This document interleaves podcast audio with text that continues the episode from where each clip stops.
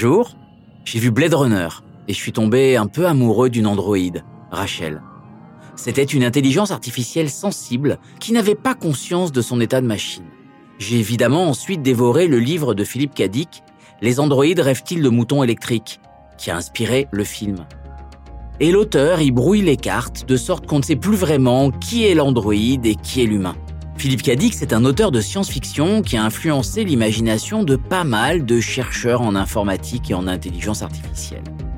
On lui doit aussi la nouvelle qui a inspiré le film Minority Report, dans lequel un policier refuse de croire qu'il va commettre un meurtre prédit par une IA. Arriverons-nous un jour à concevoir des algorithmes qui prédiront aussi précisément les infractions? Comment les humains vont-ils se servir du droit pour encadrer les machines? Nous verrons avec Olivia Tambou que la régulation existe, mais qu'il y a encore un peu de travail. Le machine learning permet aujourd'hui à un algorithme d'induire à partir de masses de données des règles de décision, comme accorder un crédit par exemple, sans que celles-ci ne soient explicitées au préalable par le concepteur de l'algorithme. Dit comme ça, on peut avoir un peu peur.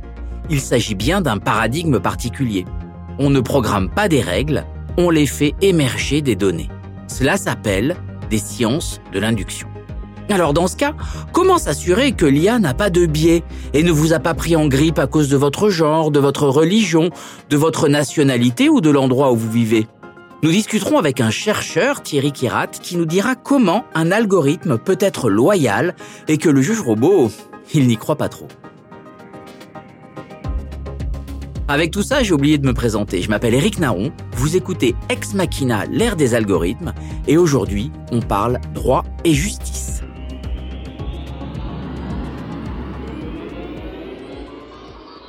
Et pour explorer tout ça, je vous donne rendez-vous dans le studio de Paris Dauphine où je suis en bonne compagnie avec Olivia Tambou et Thierry Kirat. Olivia Tambou, bonjour. Bonjour. Vous êtes maître de conférence à l'université Paris-Dauphine PSL en droit européen et membre du labo de recherche en droit CR2D. Quels sont vos sujets de prédilection, Olivia?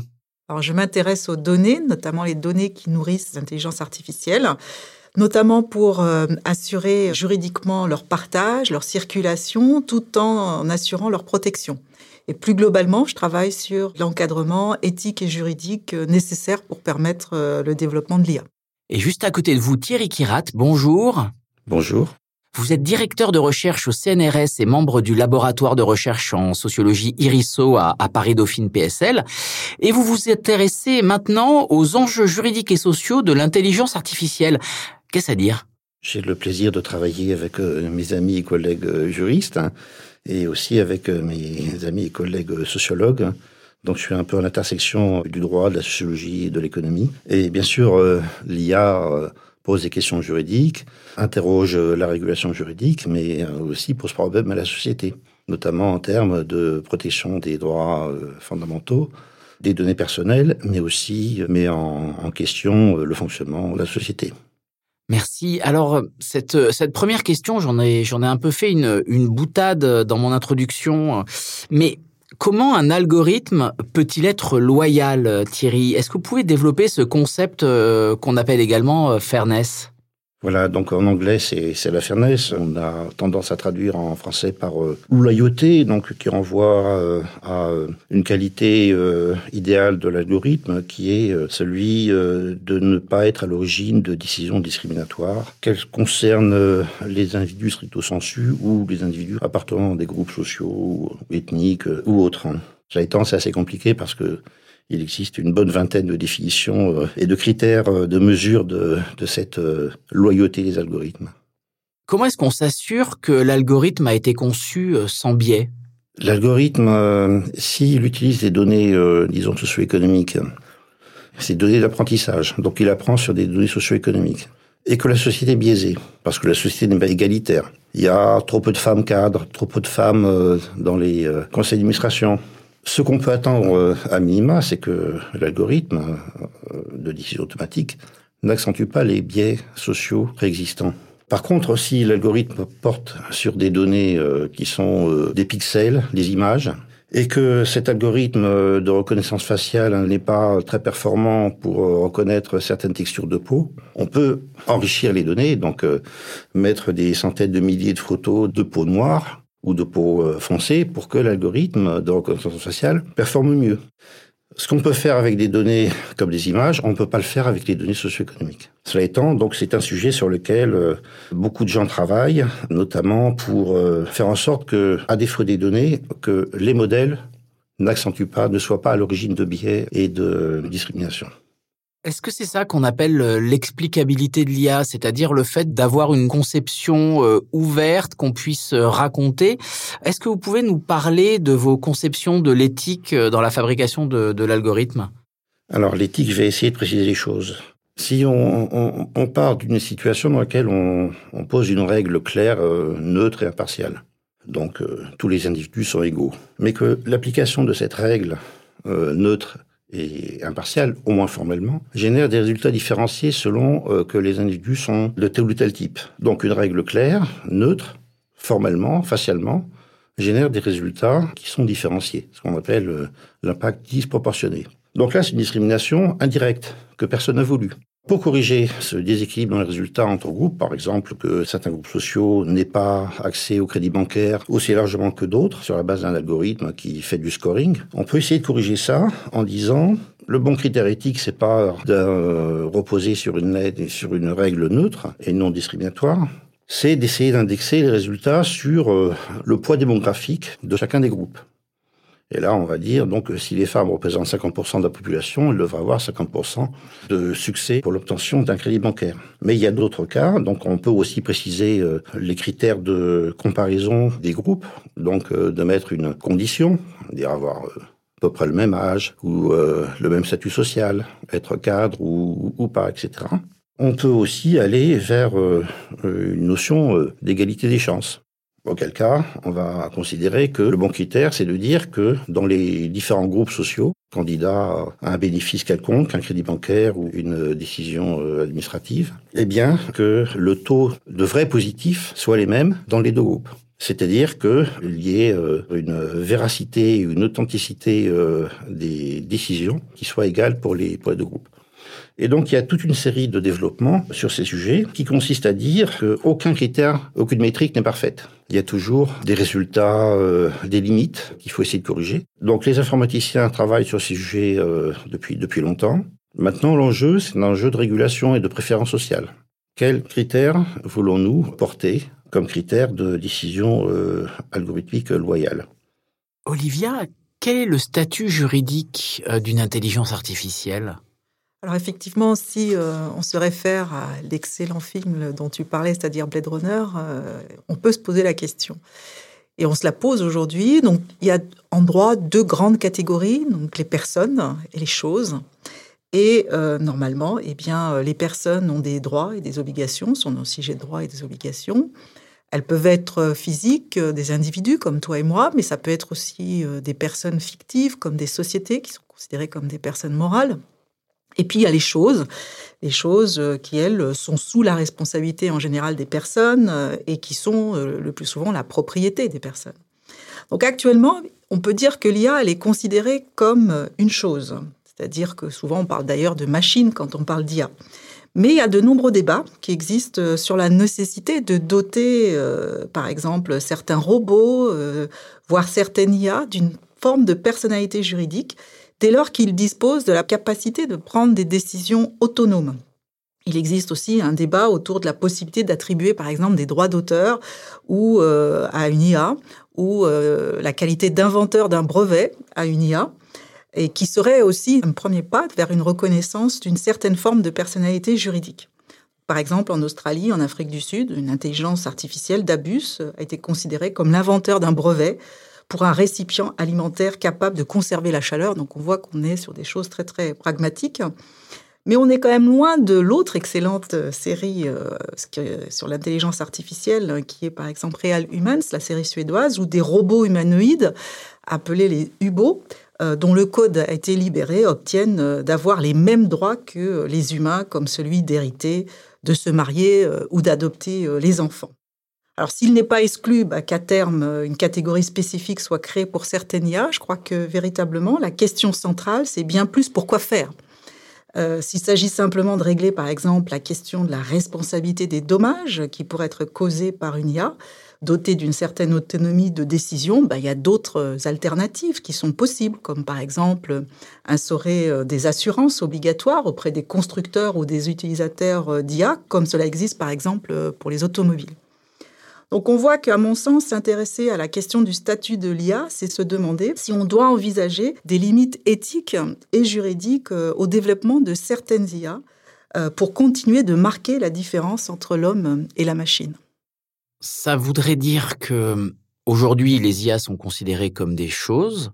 Est-ce que ce mouvement de fond qui voudrait donner une personnalité juridique aux IA est, est important? Est-ce que ça vous semble crédible? Est-ce que ça vous semble nécessaire? Personnellement, j'y suis un peu hostile, et on est plusieurs juristes à être hostiles, mais euh, vous avez euh, de nombreuses euh, personnes qui œuvrent pour cela. Donc je pense que peut-être qu'à terme, on aura une certaine catégorie peut-être de personnalités qui pourraient être reconnues aux IA, mais on en est encore loin quand même. Et surtout, la question centrale, c'est pas tellement, à mon sens, de savoir est-ce qu'on doit ou pas reconnaître une personnalité juridique, mais pourquoi faire cela? Et alors justement, aujourd'hui, euh, il y, a, une, loi, hein, si vous m'arrêtez si je me trompe, hein, je crois que c'est la loi Le Maire de, 2016 euh, qui parle de la transparence des algorithmes. De quoi on parle euh, exactement? Et puis comment aujourd'hui le droit français ou européen encadre ces algorithmes? Alors là, c'est une la question de la transparence des, algorithmes. C'est une question intéressante parce qu'on peut la lire de différentes manières. Donc, quand on parle de transparence, euh, souvent, euh, ce que l'on comprend, c'est que l'on doit savoir exactement ce que fait euh, l'algorithme. Donc, ça peut rejoindre ce qu'expliquait tout à l'heure Thierry, c'est-à-dire la question de l'explicabilité des algorithmes.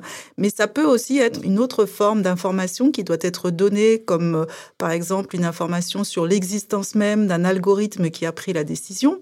Donc ça, c'est ce qui existe notamment en droit français. À partir du moment où on a un algorithme qui prend une décision individuelle, euh, qui peut affecter une personne, euh, il y a l'obligation pour euh, la personne qui utilise cet algorithme de le faire savoir aux utilisateurs ou aux personnes.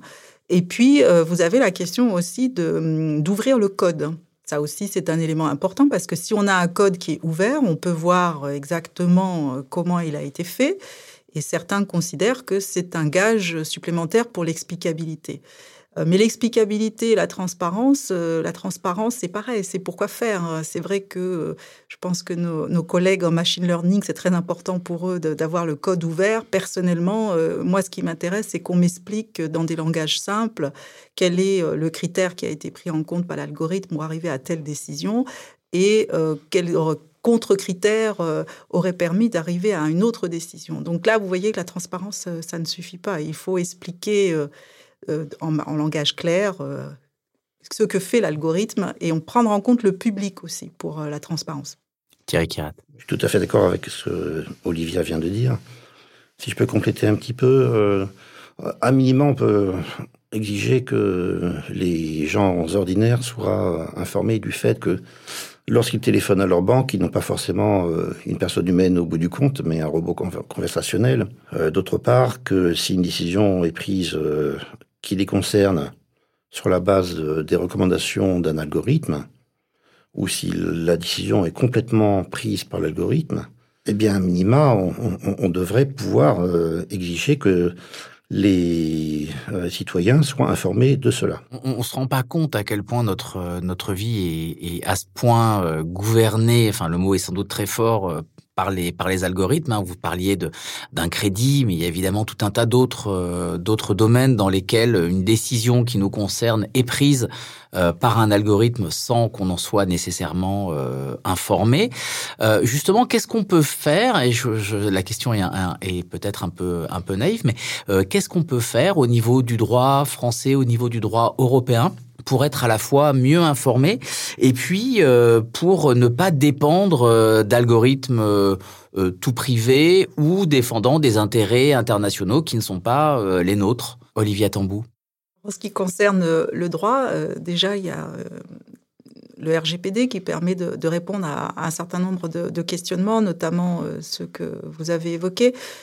Donc, il y a quand même une obligation d'information, encore une fois. Donc, on doit être informé de l'utilisation d'algorithmes pour des décisions individuelles euh, qui nous concernent. Ça, c'est la première chose.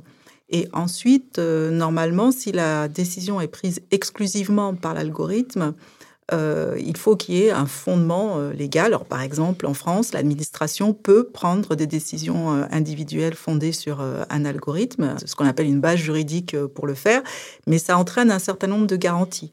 Et une des garanties, c'est déjà l'information préalable, mais aussi la garantie que l'administration garde la main sur la logique de l'algorithme. Donc, dans le droit français, on peut dire qu'il y a une, vraiment une logique d'explication. On doit expliquer la décision concrète qui a été prise par l'algorithme, pourquoi elle a été prise dans ce sens-là. Donc euh, c'est même plus en avance que ce que l'on peut trouver dans, le RGPD, euh, ce que le RGPD permet puisqu'il a ce qu'on appelle des marges d'appréciation qui sont laissées aux États pour régler certaines questions, notamment celle-ci. Donc il me semble que le cadre juridique français est relativement euh, bordé, si j'ose dire, sur euh, l'utilisation des algorithmes pour prendre des décisions euh, administratives individuelles. Quant au domaine d'application, ben, vous en avez cité au moins un, l'attribution de, crédit, mais le plus connu, notamment de personnes qui, sont, qui nous écoutent, notamment des étudiants et des enseignants, c'est l'algorithme pour Parcoursup pour permettre de rentrer à l'université. Donc il y a un algorithme qui est ouvert et donc les garanties euh, qui ont été ajoutées euh, par euh, l'État, c'est non seulement l'ouverture du code, également le fait que vous avez un, audit annuel de comment l'algorithme a fonctionné et un, comité d'éthique. Donc là, on est dans la gouvernance autour de la mise en œuvre de l'algorithme qui fait des recommandations pour l'amélioration pour les années suivantes. Alors Olivia Tambou, que peut faire l'Union européenne pour mieux encadrer ces IA alors l'Union européenne est très volontariste euh, sur l'encadrement euh, des IA. Ce qu'il faut savoir, c'est que globalement, à l'échelle mondiale, euh, on réfléchit beaucoup sur les possibilités d'avoir des principes éthiques pour le développement des IA. Il y a eu aussi une réflexion à l'échelle de l'Union européenne avec des principes éthiques pour le développement d'une IA de confiance. Mais la voie que choisit l'Union européenne, c'est ce qu'on va appeler une voie réglementaire, c'est-à-dire de poser des contraintes fortes sur le développement de l'IA pour sécuriser à la fois euh, le développement futur de l'IA, mais aussi s'assurer que euh, ce développement ne se fait pas au détriment de, de ses valeurs.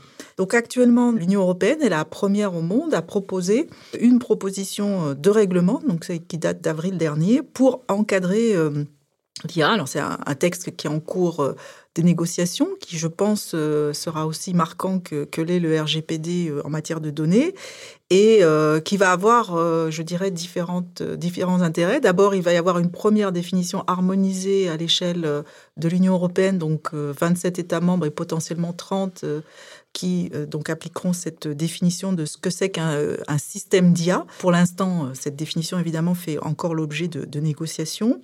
C'est quelque chose de, nouveau. C'est une, approche de la réglementation de l'IA par le risque avec euh, des lignes rouges, des IA donc qui sont considérées euh, au risque, donc qui seront euh, définies de manière matérielle et pour lesquelles eh bien le, développement de ces IA dans l'Union européenne nécessitera au préalable bah, d'avoir une conformité qui sera déclarée par des organismes particuliers et euh, donc ça veut dire que pour des acteurs qui sont euh, des concepteurs euh, d'IA et qui seraient hors de l'Union européenne, eh bien ils devront s'engager dans cette conformité, dans cette procédure de conformité pour développer le marché de l'IA dans l'Union européenne.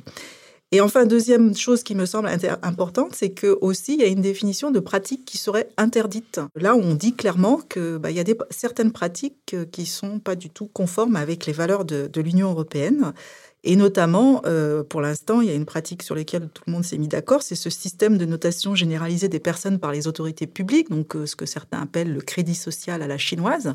Donc ça, par exemple, ce serait quelque chose qui serait interdit. Euh, il y a même dans le cours, dans le, dans le texte qui est en train d'être, dans la position qui a été donnée par le Conseil de l'Union, l'idée que ça devrait aussi concerner la, la notation par des autorités privées. Donc là, du type chauffeur Uber, etc. Euh, ensuite, il y a d'autres techniques euh, dont les, usages, certains usages pourraient être interdits, donc notamment certains aspects de reconnaissance euh, faciale. Tout cela va bien entendu être négocié pendant plusieurs années. Et enfin, il y a aussi un dernier point, c'est que par exemple les chatbots ou les logiciels de deepfake On parlait tout à l'heure de transparence. Et eh bien là aussi, il y a des exigences de transparence supplémentaires euh, qui sont nécessaires pour euh, les concepteurs de ces systèmes, dans lesquels il doit être bien clair qu'il s'agit de contenus générés ou manipulés artificiellement. On voit qu'il y a une volonté d'avoir un texte fort, d'un texte euh, qui soit général pour l'ensemble des systèmes d'IA, ce qui ne veut pas dire qu'après, il n'y aurait pas des textes spécifiques pour certains domaines, comme dans, la santé ou dans le domaine automobile, par exemple et puis qu'on on est sur une approche par le risque avec des systèmes d'IA dont on va déterminer qu'ils sont à haut risque et pour lesquels on va mettre des obligations euh, assez fortes. Pour l'instant, il s'agit d'une obligation de, conformité au stade euh, du texte. J'ai bien compris que cette réglementation, euh, n'est pas encore pour tout de suite, mais ça se compte en mois, en années, en dizaines d'années, selon vous?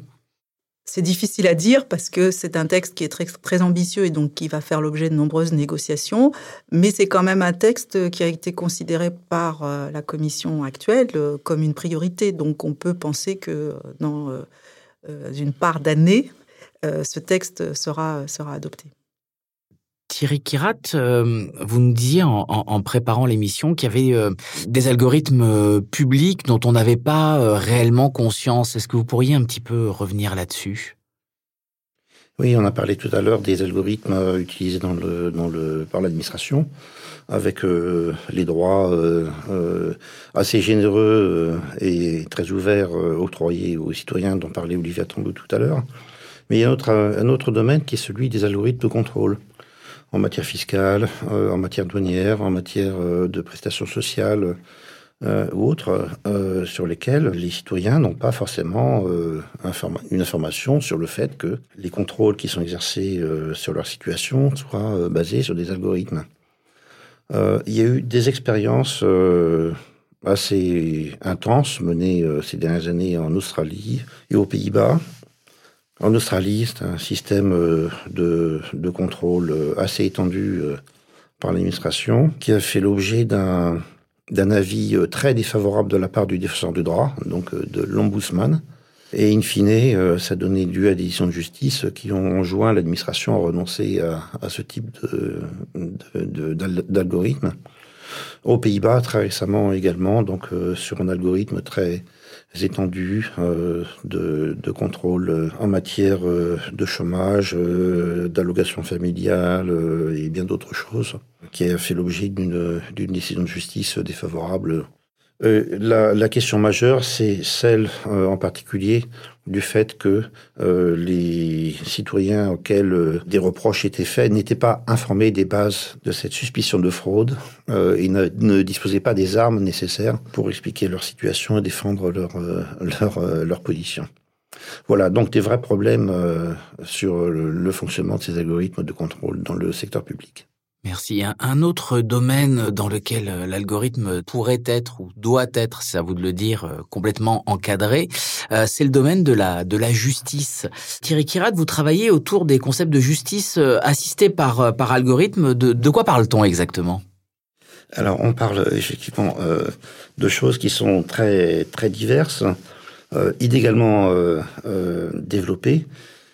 Donc, euh, on, connaît euh, assez bien euh, le système de prédiction du risque de récidive aux États-Unis, qui s'appelle Compass, qui a fait l'objet de décisions de justice, notamment de la Cour suprême du Wisconsin, puisqu'un prisonnier a fait un recours devant les, devant les, devant les juges en arguant du fait que la décision prise qui consistait à le maintenir en détention préventive avait été pris sur le fondement du risque de récidive prédit par l'algorithme. Voilà, donc euh, ça, ça existe. Euh, aux États-Unis, il y a ce système qui est très controversé. Il y a eu une controverse sur le fait de savoir si euh, il était biaisé en défaveur des Afro-Américains plutôt que de la population carcérale blanche ou des ou des prévenus, voilà, selon leur, leur couleur de peau. Donc il y a une controverse très très importante. Euh, les États-Unis emploient euh, pas mal d'algorithmes euh, de police prédictive, qui consistent à orienter l'activité des patrouilles de police en fonction d'une estimation faite par l'algorithme de la probabilité d'occurrence d'un crime ou délit dans tel pâté de maison. Maintenant, en Europe, on n'en est pas là. Il y a des réticences fortes sur l'idée d'appliquer un, outil prédictif en matière pénale au nom des valeurs européennes, droits de la défense, et d'individualiser les peines. mais par contre, là où en France en particulier, mais aussi le cas dans d'autres pays européens, notamment l'Estonie, on parle beaucoup d'Estonie, du juge robot estonien. bon, c'est un abus de langage, le, juge robot. Euh, puisqu'il s'agit ici d'utiliser des plateformes de résolution en ligne euh, de petits litiges, des petits litiges du quotidien, le loyer impayé, le crédit à la consommation impayé, etc., qui représentent une masse tout à fait importante de l'activité des tribunaux, qui n'a pas d'intérêt juridique euh, bien marqué, donc ça ne pose pas des questions de droit nobles en quelque sorte. Il y a ici cette euh, tendance euh, euh, dans les politiques publiques de la justice de promouvoir le recours à des procédures dématérialisées et puis d'utilisation de, plateformes pour régler ces petits litiges, sachant que, in fine, c'est un juge qui prend la décision finale. D'accord, oui, parce que Olivia, euh, quand on, fait un peu de droit, on sait que ce genre de, litige de juge du fond, euh, c'est à la fois de l'application bête et méchante du droit, mais il y a aussi beaucoup d'humains et de prise en compte de situations individuelles. Qu'est-ce que vous pensez de cet exemple estonien? D'une manière générale, je pense que en France, euh, notamment dans le RGPD, il est prévu qu'on ne peut pas prendre une décision de justice par le biais d'une décision algorithmique exclusive. Donc, on est en train de parler essentiellement dans le cas du français, de la possibilité d'utiliser euh, des outils algorithmiques d'aide à la décision. Euh, mais en, aucun cas, la, décision n'appartient à, la machine, si j'ose dire. C'est simplement de l'aide à la décision. Et il me semble que c'est euh, assez raisonnable. Par ailleurs, il me semble que les quelques expériences qui ont été faites en France n'ont pas prouvé qu'elles étaient d'une performance et que finalement il y avait une, question de, solutionnisme technologique, si j'ose dire, qui serait euh, à développer.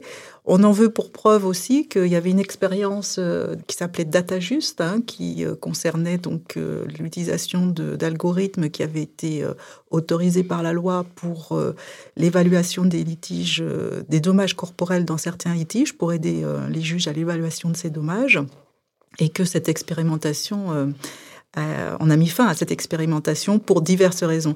Donc personnellement, à un moment où on trouve que les coûts, euh, enfin le budget de la justice est assez serré, euh, il me semble que ces solutions techniques sont aussi des solutions qui sans doute permettraient d'avoir une vitesse plus rapide de la justice, mais ont un coût assez important qu'on néglige. Et je préférerais que cet argent soit mis au bénéfice d'une qualité de justice par des humains plutôt que développement de, systèmes algorithmiques dont, encore une fois, la performance n'a pas toujours été démontrée.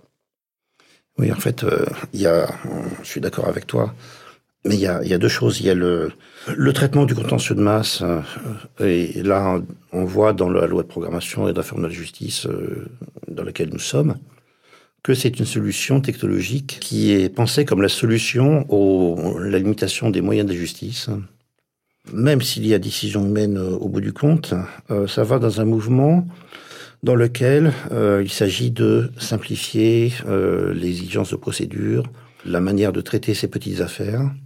On a beaucoup d'affaires dans lesquelles on a un juge unique et non pas une formation collégiale. On a des procédures sans audience, donc le droit de justiciable d'être entendu par un tribunal euh, est un peu battu en brèche malgré tout.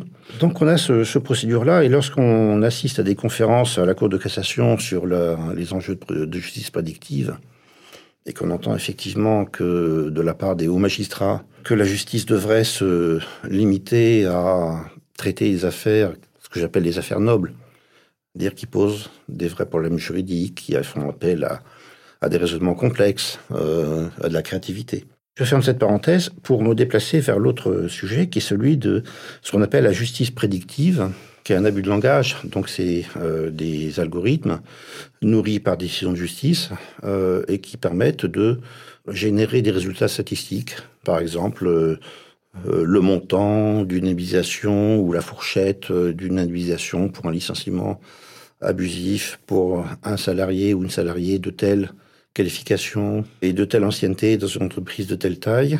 Il n'y a pas grand-chose de prédictif, à mon avis, là-dessus. Il y a beaucoup euh, d'analytique, donc euh, énormément d'informations euh, factuelles, de données mises en forme, qui, à mon avis, a la vertu de homogénéiser les décisions des juges, notamment des juges du fond, sur des affaires, des affaires à peu près similaires. Donc ça peut fonctionner en quelque sorte comme un, barème. Et il y a un autre aspect que je voudrais euh, évoquer, c'est celui du monde des legal qui euh, ont été euh, très foisonnantes à certains moments. Aujourd'hui, le, processus de création se, ralentit un petit peu. Et on a vu arriver donc des legal qui proposaient des services juridiques, bien sûr à titre marchand, à titre onéreux, mais qui portaient atteinte aux prérogatives, notamment des avocats dans un cas, donc, euh, ou des éditeurs euh, juridiques euh, dans un autre. Et par exemple, une application qui s'appelle Demander justice, qui donnait aux, gens la possibilité de saisir eux-mêmes un tribunal. Eh bien, c'est vu condamné par les tribunaux et confirmé par la Cour d'appel de Paris en novembre 2018 sur demande du Conseil national des barreaux considérant que cette Legal Tech offrait des services juridiques qui sont euh, dans euh, les prérogatives des avocats. Donc il y a des frictions euh, effectivement qui, qui, se posent et qui sont peut-être limitatives du développement de ces de ces Legal Tech voilà dans à l'avenir. Bon bah alors on attend avec impatience les premiers cabinets d'avocats dans le métaverse et merci beaucoup pour votre participation. Merci Thierry Kirat, merci Olivia Tambou. Merci à vous. Merci. C'était Ex Machina, l'ère des algorithmes, le podcast de Dauphine Numérique. Dauphine Numérique, c'est un projet de recherche qui vise à expliquer l'IA à travers les travaux d'informaticiens, de mathématiciens ou de sociologues et d'économistes. Merci aux membres du comité de pilotage, à commencer par Jamal Latif, l'homme qui fait résonner les IA, Pierre Laniré, Pascal Guéné et Valérie Bouba. Un merci spécial à Adélie Chevalier qui fait vivre Ex Machina sur les réseaux sociaux. Ce podcast est réalisé et monté par Aurélien Tom qui pose les micros avec une précision redoutable et déteste plus que tout le bruit des feuilles de papier que l'on tourne pendant les enregistrements. C'est également Aurélien qui a créé la super bande-son d'Ex Machina. Si vous aimez ce podcast, il y a cinq autres épisodes aussi chouettes à écouter sur vos plateformes préférées. Mettez-nous 5 étoiles et laissez un commentaire, ça dira à l'algorithme de faire remonter ce podcast dans les classements. On ne sera pas payé plus cher, mais on sera content d'être écouté par plus de monde. Dans le prochain épisode d'Ex Machina, l'ère des algorithmes, nous nous intéresserons aux données de santé. À quoi servent ces grosses bases de données? Ont-elles de la valeur? Oui, mais pour qui? Vous le saurez en écoutant le prochain épisode, pardi je recevrai Florence Uzo et Emmanuel Bacry pour parler des IA de santé à la vôtre. En attendant, n'oubliez pas de connecter avec des humains et à bientôt dans un mois.